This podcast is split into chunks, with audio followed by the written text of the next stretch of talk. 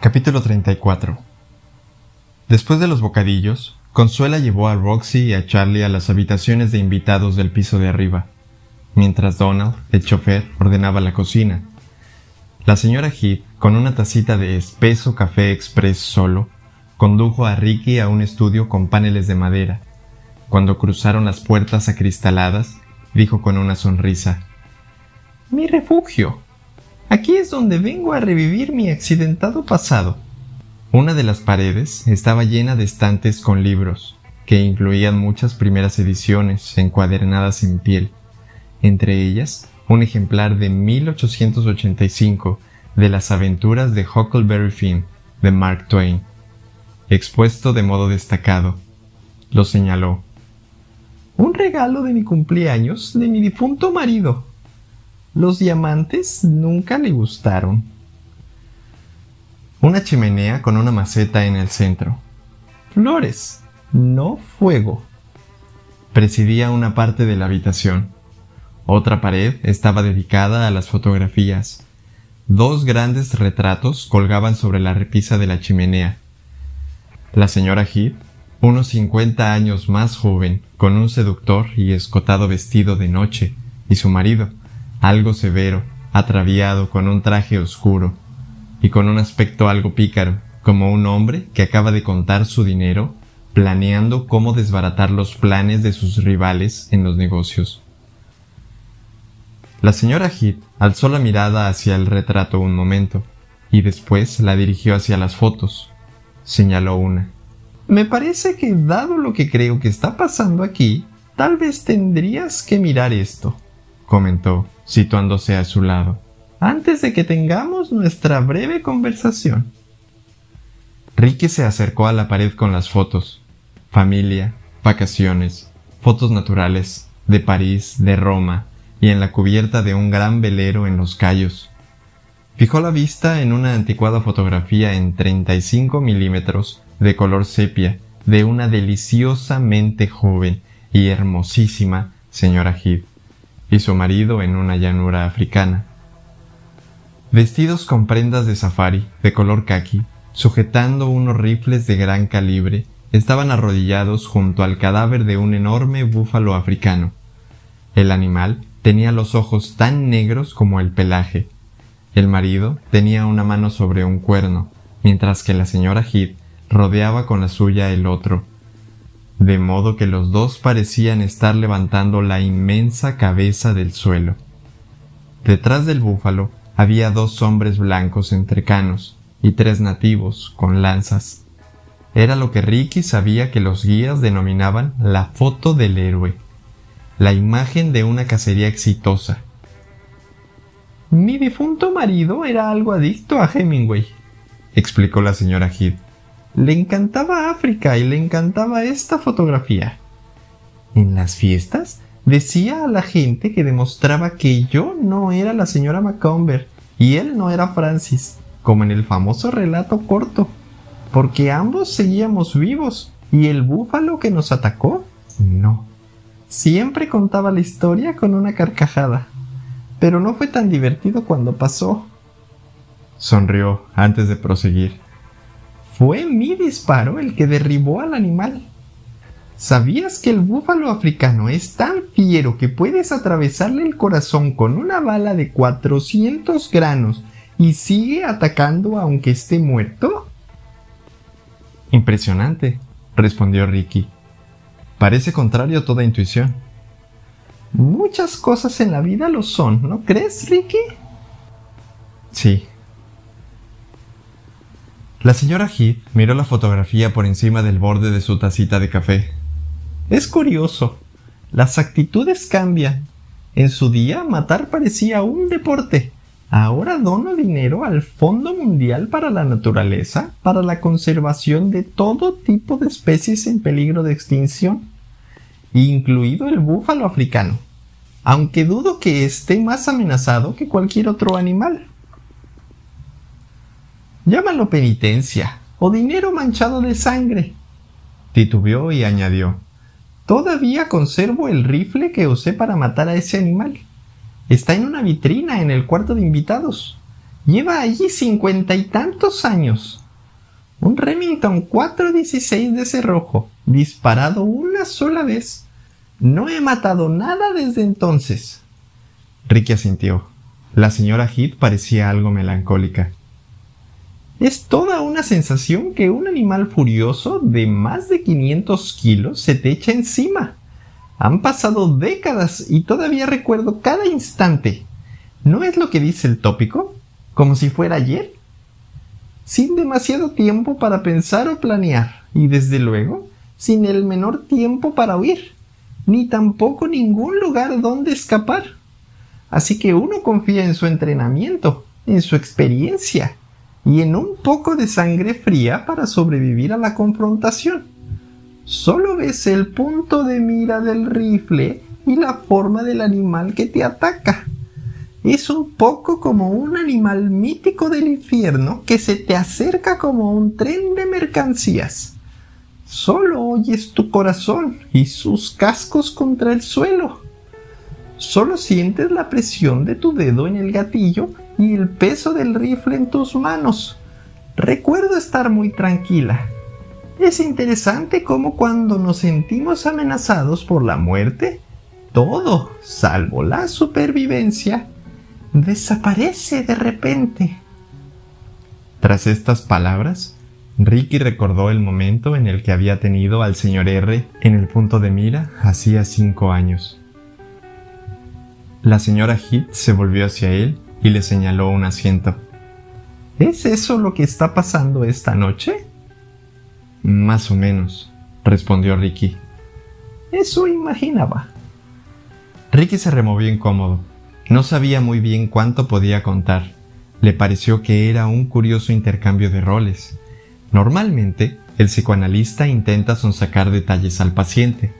Esa noche, los papeles estaban invertidos.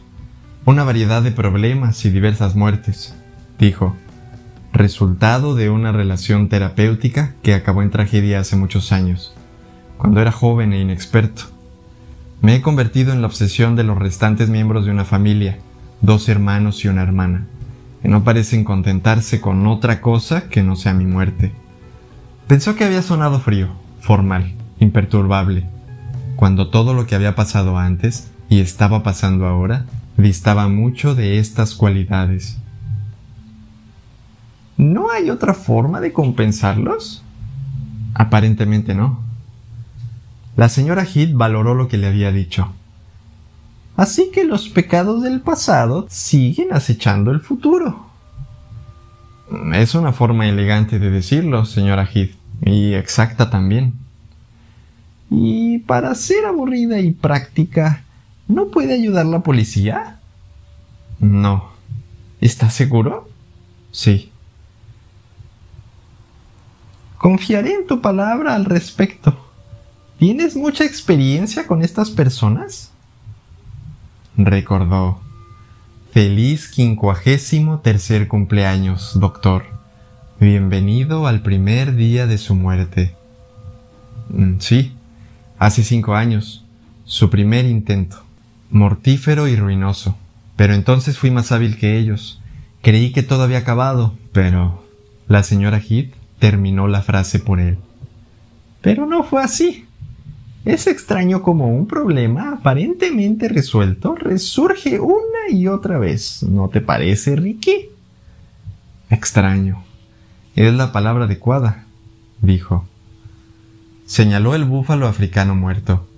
Son muchísimo más sutiles que ese animal, aseguró. Pero desean lo mismo, arrollarte. Eso parece.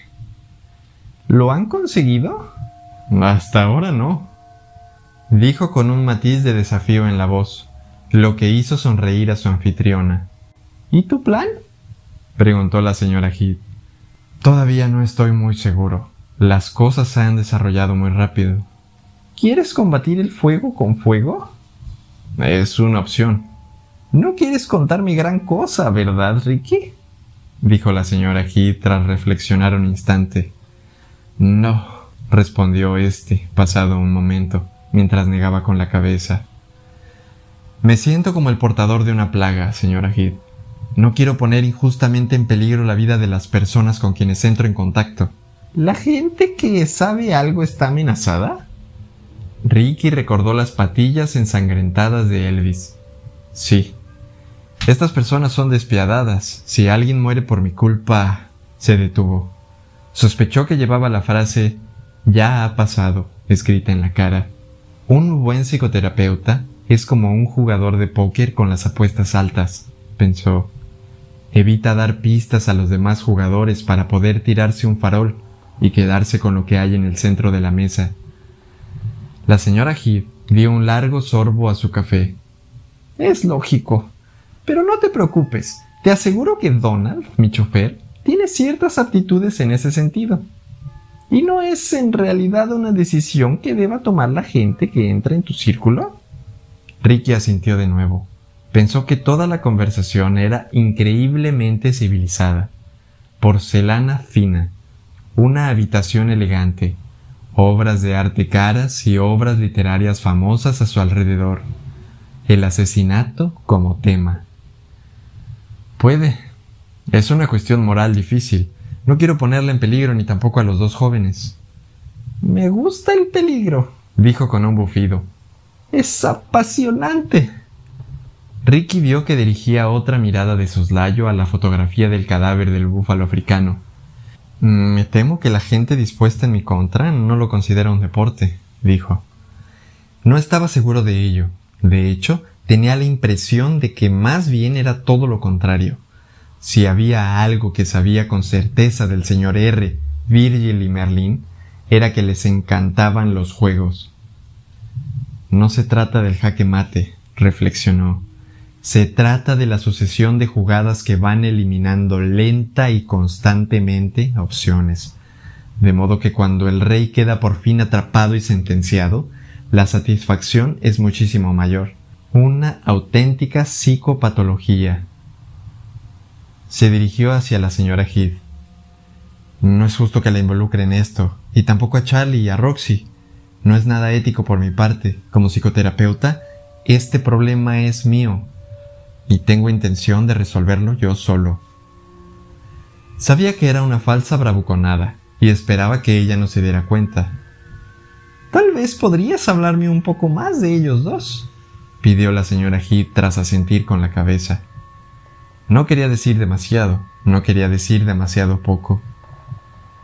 Roxy quedó atrapada en la intriga que tenía que provocar mi muerte. Era todo muy inteligente. Un asesino que no tenía nada que perder, contratado por unos asesinos con todo que perder. No añadió nada sobre la bala que le pasó rozando la oreja. Si Roxy quería contarle ese detalle, ya lo haría ella. Y esto creaba un escenario en el que no habría ningún rastro ni ninguna conexión. Lo que se ofrecía a cambio de mi muerte era el futuro de la chica, aunque esto era mentira. Pero es sincera sobre su padre, enfermo terminal, en las últimas fases. Sin embargo, también es muy posible que las personas que quieren verme muerto lo asesinaran. Se detuvo y añadió A Roxy le está costando aceptar su muerte, aunque sabía que era inevitable, como podría imaginar. Oyó el sonido del arma disparándose en el pequeño coche del profesor y vio mentalmente el fogonazo. Creo, señora Heath, prosiguió, que por la mañana necesitará intentar averiguar otra vez qué le ha pasado exactamente a su padre. Creo que está dividida entre una verdad que teme y otra que necesita saber. Una posición emocionalmente muy difícil. Le iría bien algo de ayuda para superarlo. Tendrá toda la ayuda que yo pueda darle. ¿Tiene alguien... No, la interrumpió. No que yo sepa. Es una pena. Necesitará ser valiente. Tengo miedo de lo que vaya a descubrir y su reacción.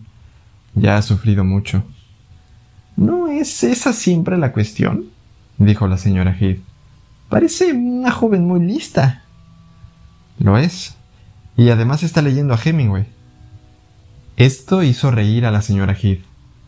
Bueno, es evidente que entonces está en la casa adecuada. Haré lo que pueda por ella. ¿Y el joven? Los problemas de Charlie son profundos, pero no insuperables. La bipolaridad es difícil de tratar. Es inteligente, sensible, considerado, cuando sus voces no lo hostigan. Creo que esta noche me ha salvado la vida. Hay muchas posibilidades de que haya sido así, de hecho. Pero tiene que tomarse su medicación. ¿Te ha salvado la vida? Impresionante. ¿Y a cambio, tú quieres salvar la suya? Mm, yo no. Solo puedo ayudar. La medicación es lo que... Creo que también puedo ocuparme de eso. Lo interrumpió la señora Heath con un gesto de la mano. ¿Podría cuidar de ellos un tiempo? preguntó Ricky. La señora Heath pareció intrigada. ¿Pero no de ti? No, es demasiado peligroso. Por supuesto. Tener invitados de, bueno, otra clase será un cambio bienvenido después de todos esos parientes tan pesados. Se detuvo y añadió ¿Qué piensas hacer? Terminar el psicoanálisis. Contestó Ricky con frialdad. Habló despacio, pero con un matiz de furia apenas contenida. Se percató de que desde que Roxy lo había recibido en la puerta principal de su casa, no había tenido tiempo de estar verdaderamente enojado. Sucumbió a la emoción en aquel momento y sujetó con fuerza el brazo de su asiento con los labios apretados.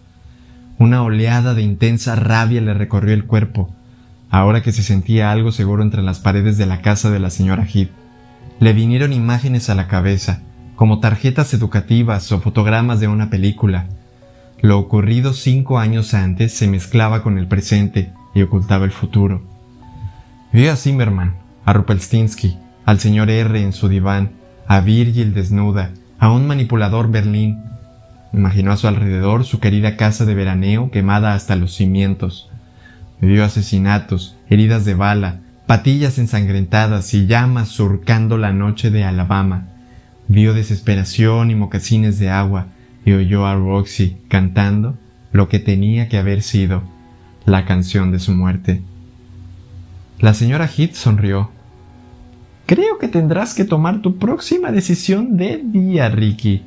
No pasada la medianoche a oscuras. Las decisiones tomadas a estas horas normalmente tienden a ser excesivamente drásticas. Se levantó de su asiento y se dirigió hacia un antiguo escritorio taraseado de la época de Luis XVI. Se sentó en una butaca rígida y abrió un cajón. Sacó de él un talonario y blandió un bolígrafo en la mano. Creo que te debo la sesión de esta noche, dijo. Ojalá todos los problemas fueran tan sencillos como el ataque de un búfalo africano. Lo resolví con un único disparo, certero y bastante afortunado. Quizás tú harás lo mismo. Entregó un cheque a Ricky y le echó un vistazo. Es demasiado, empezó a decir. Tendrás algunos gastos imprevistos los próximos días, respondió la señora Heath. Permítame contribuir a ellos. Y considérelo un anticipo de futuras sesiones. Tener la oportunidad de quejarme sobre mi familia y mi muerte inminente, bueno, me produce una cierta satisfacción. La señora Heath hizo un gesto con la mano en el aire. Cóbralo por la mañana en mi banco. No dijo para que lleves a cabo tus intenciones, pero fue lo que Ricky entendió. Cogió el cheque y se lo guardó en el bolsillo. La señora Heath se levantó. Ha sido la noche más interesante que he tenido mm, desde, bueno, hace muchos años. Pero soy vieja y necesito descansar un poco. Consuela, Donald, todo el servicio se disgustan cuando no duermo mis ocho horas. Le diría a Consuela que te enseñe tu dormitorio. Se detuvo y echó un vistazo a la habitación. Ricky vio que su mirada se detenía en las fotografías y retratos, y supo que cada imagen la interpelaba directamente, como si estuviera hablando de forma agradable con fantasmas. Me encanta este sitio, dijo la señora Heath en voz baja. Pero esta casa es demasiado grande para mí. Más y más habitaciones, muy pocas de las cuales necesito en realidad. Pero llevo años aquí y soy demasiado vieja para mudarme. Se volvió y miró por una ventana, el mundo en penumbras al otro lado de cristal. Me encanta estar junto al agua. Es muy reconfortante contemplar las olas, El mar es siempre el mismo y aún así nunca es igual. Sonrió antes de proseguir. Parezco una poetisa, seguramente una mala. Pasa cuando envejeces. Y en cualquier caso, en esta vieja casa hay demasiados recuerdos amontonados. Señaló la pared de las fotografías. O colgados en mi pasado, dijo, y dándose unos golpecitos en la frente con el índice, añadió. Estos no pueden dejarse atrás. Miró detenidamente a Ricky. Hoy tienes un aspecto algo distinto, doctor, comentó con una pequeña carcajada. Supongo que no estás acostumbrado a pedir ayuda. No, respondió. No es mi estilo. No pasa nada, Ricky, dijo riendo la señora Heath. La vida da unos giros y unas vueltas interesantes, ¿verdad? Ricky no contestó. Es la cosa más fascinante que me ha pasado en años, aseguró la señora Heath, juntando con delicadeza las manos. Estoy encantada, la verdad. Me habían hecho peticiones muy poco corrientes en mi época, pero nunca antes me habían pedido que ayudara a alguien a cometer un asesinato. Le tomó del brazo y lo condujo fuera del estudio. A pesar de lo agotado que estaba, Ricky no esperaba dormir demasiado las sábanas eran demasiado sedosas, la cama demasiado mullida. Él también se sentía demasiado limpio y demasiado a salvo, demasiado relajado y demasiado seguro. Todos esos demasiados se traducían en la espantosa sensación de que todo lo que parecía acertado iba a acabar resultando equivocado. Cuatro horas, tal vez cinco, y entonces se levantó, poco después de que la primera luz del alba se colara por la ventana, su dormitorio tenía unas vistas espectaculares de la bahía vizcaína. El viento había agitado el mar. Vio la espuma que salpicaba la superficie azul del agua. No conocía demasiadas cosas sobre el mar, pero sí sabía que tendría que haber estado en calma por la mañana. Llano, sin olas, en bonanza. Se volvió y bajó sin hacer ruido. Lo más educado habría sido esperar a Consuela, a la señora Heath, a Roxy y a Charlie, a alguien no lo hizo. Encontró un blog y dejó una nota en la encimera de la cocina. Charlie y Roxy. Volveré en cuanto pueda. Confiad en la señora Heath. No estaba del todo seguro que hubiera algo de verdad en la primera frase, mientras que la segunda era totalmente cierta. Subrayó la palabra confiad dos veces. No sabía si los estaba poniendo a salvo o en peligro. Se preguntó si ambas cosas podrían ser la misma. Como un ladrón tras un robo, salió sigilosamente de la casa. Llevaba con él su pequeña bolsa de viaje, el arma y su identidad falsa. Cuando estaba a mitad de camino del coche de alquiler, oyó una voz. ¿Se marcha tan pronto, doctor? Se volvió y vio a Donald de pie junto a la puerta del garage. Iba en vaqueros y camisa, y llevaba un cubo con agua jabonosa en una mano y una taza de poliestireno con café en la otra. Iba a lavar el coche. Ricky asintió. Hay unos asuntos en los que tengo que ocuparme. Era la mejor y la peor respuesta que podía dar. Donald asintió. Era fornido y musculoso, llevaba el pelo gris muy bien cortado, y por primera vez Ricky se fijó en que tenía una pequeña cicatriz cerca de la ceja. El chofer esperó un momento antes de hablar. Pareció estar midiendo cuidadosamente sus palabras. Todos agradecemos lo mucho que ha ayudado a nuestra jefa los últimos meses, ¿sabe, doctor? Parece mucho más feliz desde que empezó a ir a verlo. Ha recuperado gran parte de su vieja vivacidad.